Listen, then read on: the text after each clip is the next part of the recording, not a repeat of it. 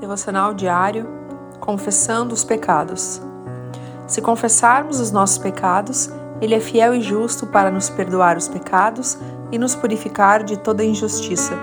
1 João 1,9 Quando confiamos em alguém, em algum momento, confidenciamos coisas que mais ninguém sabe. Outras vezes, abrimos o nosso coração sobre aquilo do qual nos envergonhamos. Mas o que é o pecado? Imagine que você tem um alvo à sua frente, mas você não o acertou.